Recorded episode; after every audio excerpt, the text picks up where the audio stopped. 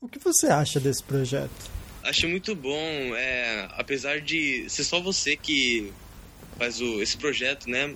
Mas todo episódio é, fala muito comigo, assim, que é, eu vejo que ainda tem umas bondades no Japão, né? Apesar de algumas coisas serem meio pouco negativas, né?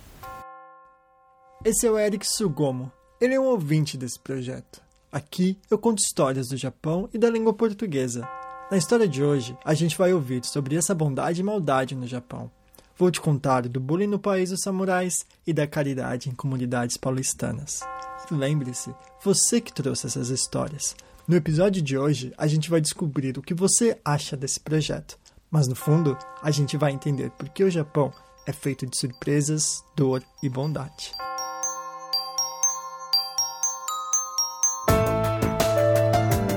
Sou o Mal Hernandes e você está ouvindo ninguém. No último episódio, eu pedi para você me mandar o que você achava desse projeto aqui. E para minha surpresa, Todos os comentários que eu recebi contavam um pedaço de uma única história. Nesse episódio, a gente vai passar pelas faculdades do Rio de Janeiro, pelos colégios japoneses e terminamos em algum lugar na Europa. Por lá, a gente vai ouvir o que algumas pessoas têm a dizer sobre o projeto Ninguém e sobre o Japão. E se você está ouvindo isso aqui só por uma boa história, não se preocupa. Nesse episódio, eu vou ouvir a história de um jovem samurai. Fica tranquilo.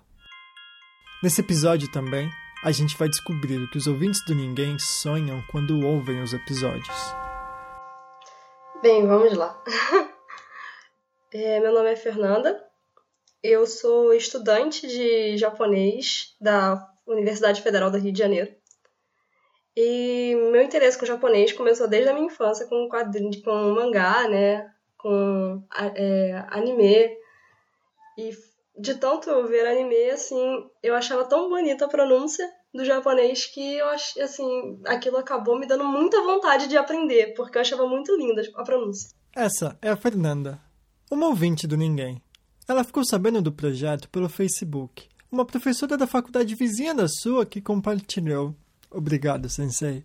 E ela compartilhou e eu achei interessante, já ouvi o podcast, então pensei, caraca, que fantástico um podcast que fala de japonês. Nossa, que foda, vou ouvir agora. E aí foi assim que eu fiquei sabendo. E eu adorei. Ela se surpreendeu com os japoneses falando e aprendendo português aqui no Ninguém. Talvez porque ela mesma faça aula de japonês. É, é, eu acho muito legal o fato de ter japoneses falando do português, né? Da importância desse português para eles, né? Do que as palavras do português representam para eles. A Fernanda ensina japonês em uma associação de descendentes de japoneses. Ela ensina crianças e acha que seu japonês ainda não é perfeito. Eu te entendo. Para mim, essa autopercepção da Fernanda parece explicar porque seu episódio favorito até agora é o episódio do Vai Dar Tudo Certo. Para você que não ouviu, Lá, eu conto a história desse japonês que vai para o Brasil sem saber falar português. No Rio de Janeiro, ele aprende a expressão vai dar tudo certo e percebe como os brasileiros e japoneses são diferentes nessa hora. Como a Fernanda relembra, a gente viu que quando alguma coisa dá errado na vida do japonês, ele vai falar zanen né? Ou que pena. Já o brasileiro, ele fala a vida continua. E a gente começa a pensar assim, poxa, será que o que eu estou fazendo vai dar em alguma coisa? Poxa, eu tô estudando aqui japonês, eu tô tentando fazer o Noryokusken, será que isso vai dar certo? Será que eu não tô perdendo tempo? E aí, quando eu vi esse episódio, eu fiquei pensando assim, caraca, eu deveria estar pensando mais de um jeito positivo, porque eu não posso pensar no vai dar tudo certo. E aí eu lembro que quando eu tava ouvindo isso, e aí na rua mesmo, né? Tava voltando para casa, aí começou a desabar as lágrimas, eu comecei a chorar no meio da rua e foi de uma extrema emoção para mim. É bem bacana ouvir uma ouvinte falando como se sente inspirada pelo projeto. Se eu pudesse resumir o comentário da Fernanda em uma única frase, eu diria que o projeto Ninguém a faz sonhar com um dia que ela vai falar japonês como quem nasceu aqui. Obrigado pelo comentário, Fê.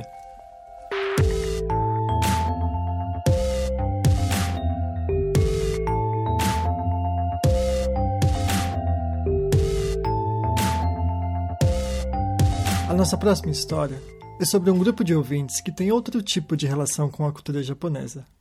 Esses ouvintes moram no Japão e vivem a cultura japonesa com todos os seus problemas de um país de verdade. De certa forma, eu me incluo nesse grupo. Para contar essa história, eu fui falar com o Eric. Esse ouvinte é um jovem samurai e mora no Japão desde os seis meses de idade. Foi com ele que eu abri esse episódio. O que, que você acha do projeto? Acho muito bom, é, apesar de ser só você que faz o, esse projeto, né? Mas todo episódio é, fala muito comigo, assim, que é, eu vejo que ainda tem umas bondade no Japão, né? Apesar de algumas coisas serem meio pouco negativas, né? Eu achei estranho esse comentário do Eric quando ele disse, apesar de algumas coisas serem negativas. Eu fiquei curioso e liguei para ele. No fim, falei com o próprio Eric e com o pai dele. E agora eu vou te contar um pedaço da história que eles me contaram. O Eric estava me falando que era alvo de bullying durante seus anos de estudo na escola japonesa. Por exemplo, já no Shogaku, naqueles anos entre a sexta e o nono ano, ele praticava Kendo, uma arte marcial com espadas, descendente das técnicas desenvolvidas pelos próprios samurais. O Eric me contou como eram seus treinos de Kendo permeado por bullying. É, tem o Shinai, que é aquela espada de bambu, né? Uhum. E na verdade estava fazendo normal. É, mas se eu errava alguma coisa, eles davam, tipo, essa tacada de espada de bambu na minha cabeça, né? Na parte mais inferior da cabeça. Uhum. Nossa, isso doía muito. Uma vez ele atingiu minha virilha. Isso doeu muito. Como qualquer filme de samurai, o herói dessa história sofreu durante seu treinamento. Para o Eric, esses problemas foram tantos que ele decidiu não estudar mais na escola japonesa. O detalhe era que essa história não era ficção, e pai nenhum quer ver seu filho sofrendo bullying. Pai, eu não quero mais estudar nessa escola. Esse é o Turi, pai do Eric.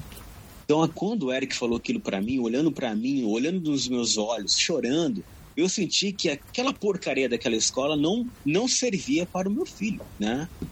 E falei assim: vocês mataram o sonho do meu filho, porque ele não quer mais estudar nessa escola.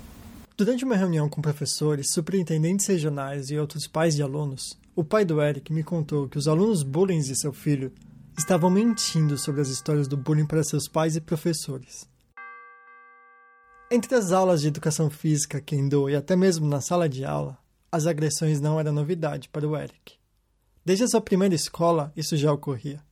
A diferença era que no Shogaku, o ensino fundamental aqui no Japão, o Eric tinha uma aliada, a professora.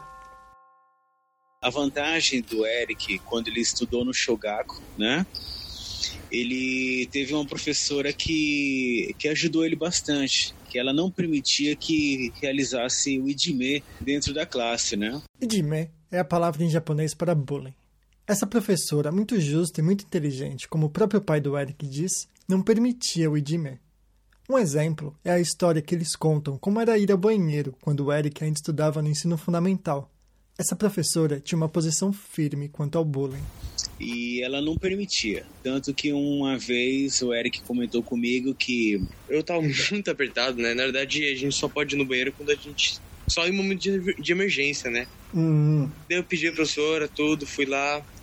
Daí esses dois moleques que estavam no banheiro, eles estavam meio que fingindo que tinha mais para fazer suas necessidades para não poder ir, né? Porque tinha poucos, lugar, poucos lugares para poder fazer as necessidades.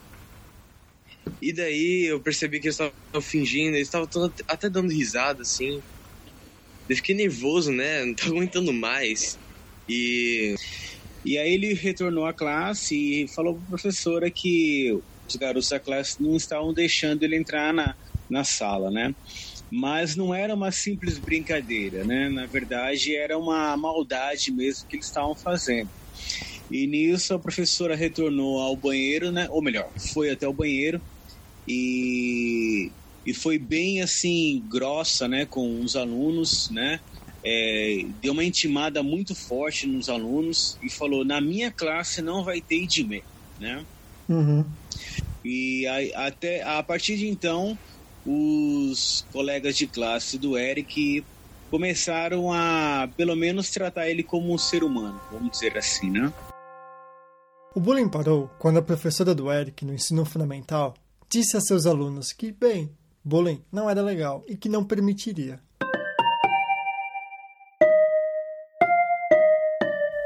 Mas já anos depois, naquela reunião com os pais dos meninos, Tully, o pai do Eric, resumiu essa história explicando por que o idime, ou bullying, acontece.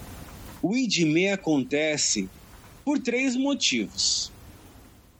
Por três motivos. Eu falei, primeiro, porque tem alunos babacas na escola, né? Segundo, porque tem professores sem autoridade, né? Aí citei a, a história do Shogaku, que a professora tinha autoridade e colocou literalmente os alunos na parede e falou: "Na minha classe não vai ter bullying", né? E terceiro, falei, porque tem colega de classe também babaca.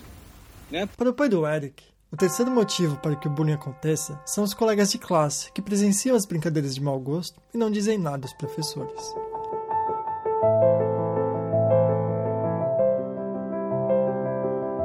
Agora, depois de toda essa história de bullying pelas escolas japonesas, a gente consegue entender os comentários do Eric quanto a esse projeto aqui. Mas um, é, um episódio que eu gostei muito foi do Japonês Toca Bossa Nova. Do Michinari-san? Nossa, eu gostei muito de, desse episódio. Por que, que você gostou desse? Porque geralmente, assim, japonês é muito fechado, né? É, não gosta de, tipo, abrir os horizontes e é, tentar aprender algo que tá, que tá fora, né? Mas é, quando um japonês ele se interessa para uma, uma cultura bem diferente, no caso a brasileira, isso é muito bonito, né? O que, que você sentiu vendo um japonês falando português? Muito orgulho, né? Meu país, né? O Eric faz parte de outro grupo de ouvintes do Ninguém. Ele conheceu um Japão que não gostou. E através desse programa, ele revive ou descobre a parte do país que tanto gosta porque afinal foi o Japão que ele escolheu viver. Mas nem tudo estava perdido. As notas do Eric na escola estavam entre as 20% melhores notas. Isso quer dizer que ele saiu dessa história com um superpoder muito louco. Entre as pessoas da casa dele, ele é o único que sabe falar japonês. Quando um amigo da família precisou ser hospitalizado, foi o Eric que entrou na ambulância para ajudar. De ouvinte, o Eric passou a ser um personagem. E o que ele acha disso? Ah, na verdade eu tava um pouco nervoso assim, né? Mas. Pô, como eu te falei, eu sou seu fã, cara. Mas... Não, meu jovem samurai. Eu sou seu fã.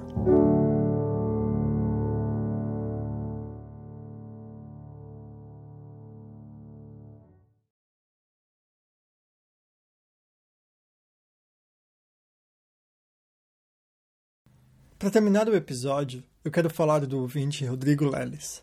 Para mim, ele representa essa classe de ouvintes que tiveram um contato muito especial com a cultura japonesa. Olá pessoal do Ninguém, meu nome é Rodrigo Leles, eu sou aqui de São Paulo, Brasil, tenho 30 anos.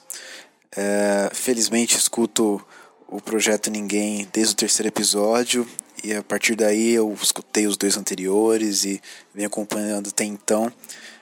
E o que mais me chamou a atenção no projeto, que eu descobri pelo Twitter, que felizmente me, me sugeria em meio a alguns outros podcasts que eu estudo, é, é que me apresentou o formato de, de storytelling, é, tamanha a sensibilidade e a humanidade que o podcast apresenta nessas histórias tão, tão delicadas e tão individuais de cada pessoa, de cada, de cada ser humano japonês é, cuja vida é apresentada nos episódios.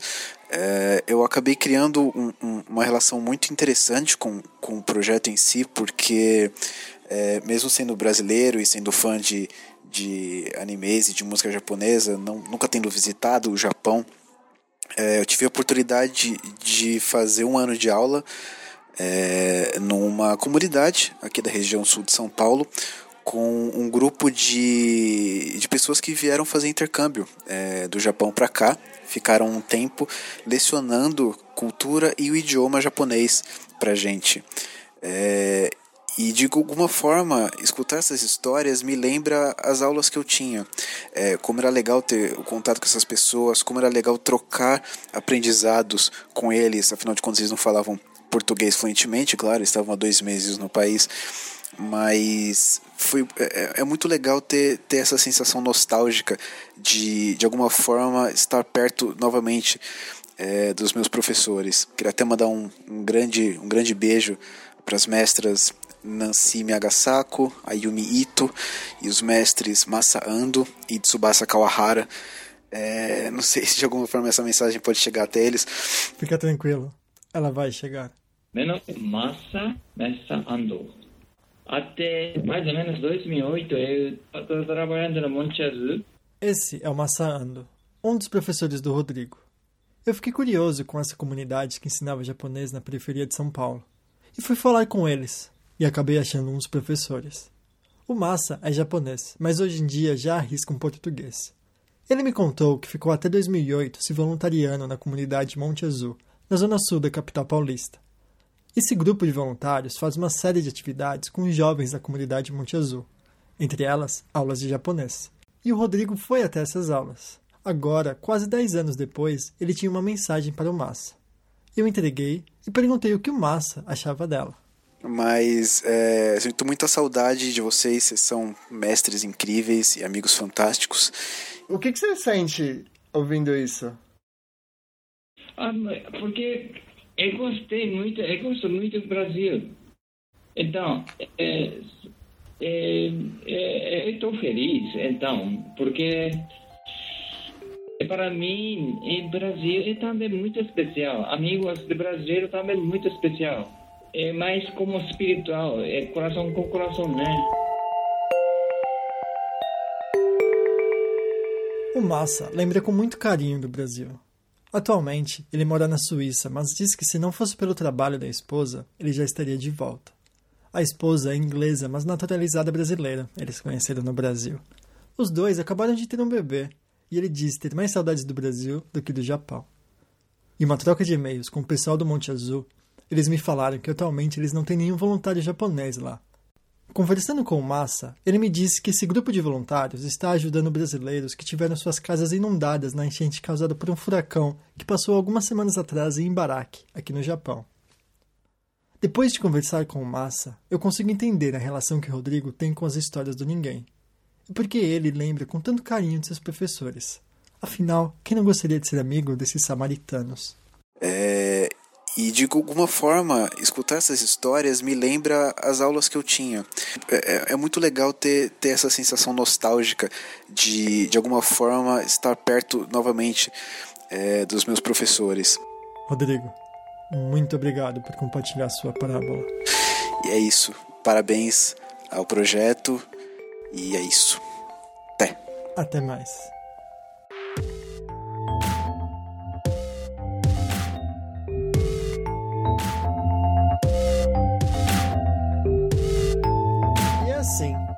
Entre senseis, samurais e samaritanos que eu encerro esse episódio. Entre as surpresas do Rio, a dor no Japão e a bondade do mundo, eu continuo contando histórias. Mas agora, eu sei quem está ouvindo.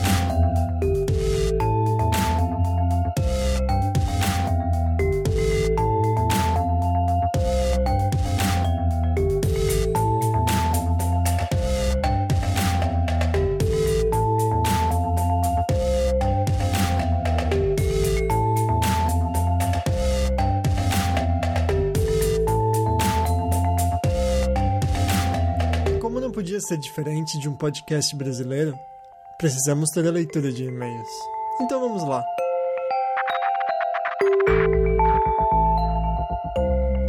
Mogi das Cruzes, São Paulo, 3 de setembro de 2015. Esse é o e-mail da Monique. Caro Mal Hernandes, infelizmente minha voz é uma negação em áudios. Por isso peço desculpas por não poder mandar meu feedback em áudio. E eu desde sempre me expresso melhor através da escrita. Mas vamos ao que interessa. Posso dizer que bendita foi a hora que você me apresentou seu projeto. Acho que todos nós passamos por fases em nossas vidas em que nos fazemos perguntas do tipo: O que estou fazendo da minha vida? Será que o que planejei até agora vai dar certo? Ou então, será que isso é o que realmente eu quero?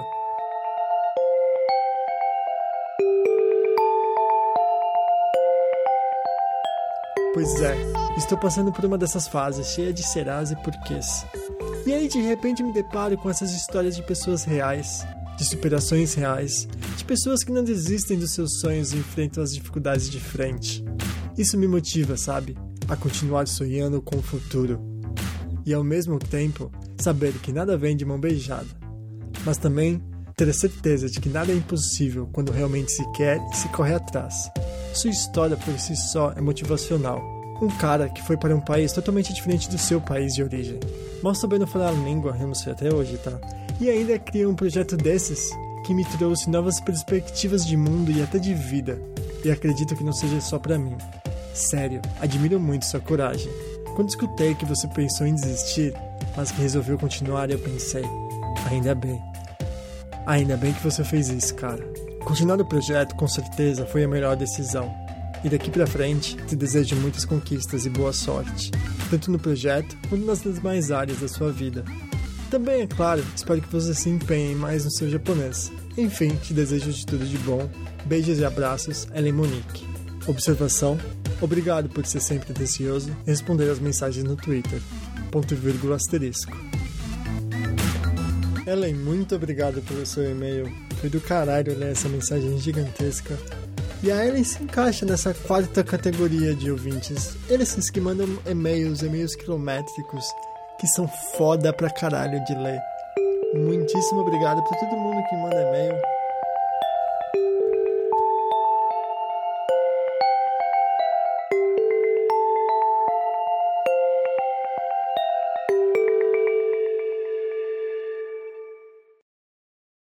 Algumas pessoas estão se inspirando no Ninguém para começar os seus próprios projetos de storytelling, esse formato de contar histórias no rádio.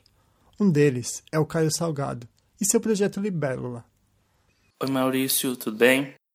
Eu sou jornalista e desde o início da faculdade eu trabalhei muito, estudei muito a questão do, do storytelling. E foi por isso exatamente que eu descobri o projeto Ninguém pelo podcast do PQPcast que vocês fizeram. Ter visto que há uma produção de extrema qualidade que discute temas muito relevantes, eu não tenho vínculo nenhum com a cultura japonesa, mas você pegou alguns temas e discutiu eles de uma forma tão próxima que você acaba se familiarizando. Eu vejo que falta um pouco disso no jornalismo. Eu acho que o, o meio do podcast é muito propício para isso. Já vemos que alguns temas que são tocantes, que são questões muito relevantes para o meio, estão sendo pontuadas, mesmo que isso gere discordância. acredito que o jornalismo é uma carreira de quebra de paradigmas, de inovação, de discussão de temas que a sociedade, querendo ou não, precisa discutir. Eu já tive alguns podcasts, hoje eu tenho um audiodrama que chama Crônicas do Fim do Mundo. O trabalho de vocês foi muito forte para eu começar a trabalhar o storytelling com uma visão mais jornalística e menos literária. Por isso eu queria agradecer você e a todo mundo que faz storytelling hoje em dia. Daqui a pouquinho estaremos juntos nessa. E lá acessem o link do Medium, o SoundCloud e, vamos lá. Um abraço. É isso. Quero agradecer muito a todos os comentários recebidos. Em especial, eu quero agradecer ao Fernando Luiz e ao Tiango Lee. Cara, me desculpem, mas eu não consegui colocar todos os áudios nos follow-ups. Mas fiquei muito feliz em receber os áudios de vocês. Chung Lee, aliás, me mandou um áudio há meses atrás, eu nunca consegui colocar. Cara, me desculpa, mas foi um áudio foda falando sobre o primeiro, primeiro episódio do Exagerado. Ainda, esse áudio ainda vai aparecer, valeu. Quero agradecer pelos e-mails gigantes que eu recebo, é bom pra caramba, em especial a Karim e ao Guilherme Teodori. Mesmo eu não conseguindo responder a todos os e-mails, eu leio tudo, cara. Não importa o tamanho, muito obrigado pelo tempo que vocês gastam escrevendo para mim. Claro. Muito obrigado a Fernanda pelo seu áudio, ao Eric e ao seu pai, o Tuli, por gastarem um tempão no telefone me explicando como foi a passagem do Eric pelas escolas japonesas. E por último, muito obrigado ao Rodrigo Leles e ao Massa por darem essa luz tão boa a esse podcast. Eu não podia. Eu não sabia desse lado dos meus ouvintes. Só tenho a agradecer. E claro, muito obrigado ao Caio Salgado pela notícia em primeira mão de seu projeto Libélula. Agora que você prometeu publicamente, esse projeto tem que sair, cara. E eu quero muito ouvir. Algumas pessoas têm me procurado pedindo dicas de storytelling. Então eu queria deixar aberto aqui para qualquer pessoa que queira umas dicas para começar seu próprio projeto. Só me mandar um e-mail no mal.pqpcast.com. Para qualquer um que queira seguir em primeira mão o que está acontecendo com o projeto, segue lá no Twitter no arroba ningenfm Assim você será informado na próxima vez que eu for fazer um episódio de follow-up. Por último, eu queria agradecer a Amy Kosako, que me ajudou a moldar um pouco todos esses feedbacks, todas as histórias que eu recebi em uma história só. Também me ajudou a achar algumas pessoas. Muito obrigado. Esse episódio também contou com a música da banda Platinum Sky, e eu não posso deixar de agradecer a minha trupe do PQPcast, que semanalmente lançamos um podcast onde nós três hosteamos. Se você não cansou de mim, aparece lá para ouvir. Mas antes de tudo, eu preciso agradecer a Tata Finoto e o Júlio Júnior, esses dois aí que me ajudam na parte final, aparando as pontas para que você possa ouvir um episódio do Ninguém redondinho. Muito obrigado para vocês dois. Eu queria também agradecer a Débora, que me mandou uma mensagem pelo Line bem na hora que eu estava fazendo a leitura do e-mail da Ellen. Se você voltar e bem no finalzinho do e-mail, você vai ouvir o barulho de uma mensagem chegando. Não é do seu amigo, não é do celular, é o meu. A Débora me mandou uma mensagem. Eu não deletei porque eu já queria aproveitar e fazer uma propaganda aqui dessa, desse grupo que a gente tem no Line, que é o aplicativo, é tipo o WhatsApp japonês. É o aplicativo onde a gente manda umas fotos, uns áudios, umas piadas, não tem nudes porque enfim. Talvez não seja um grupo tão legal, né? Putz, devia mudar, né? Ninguém podia ser sobre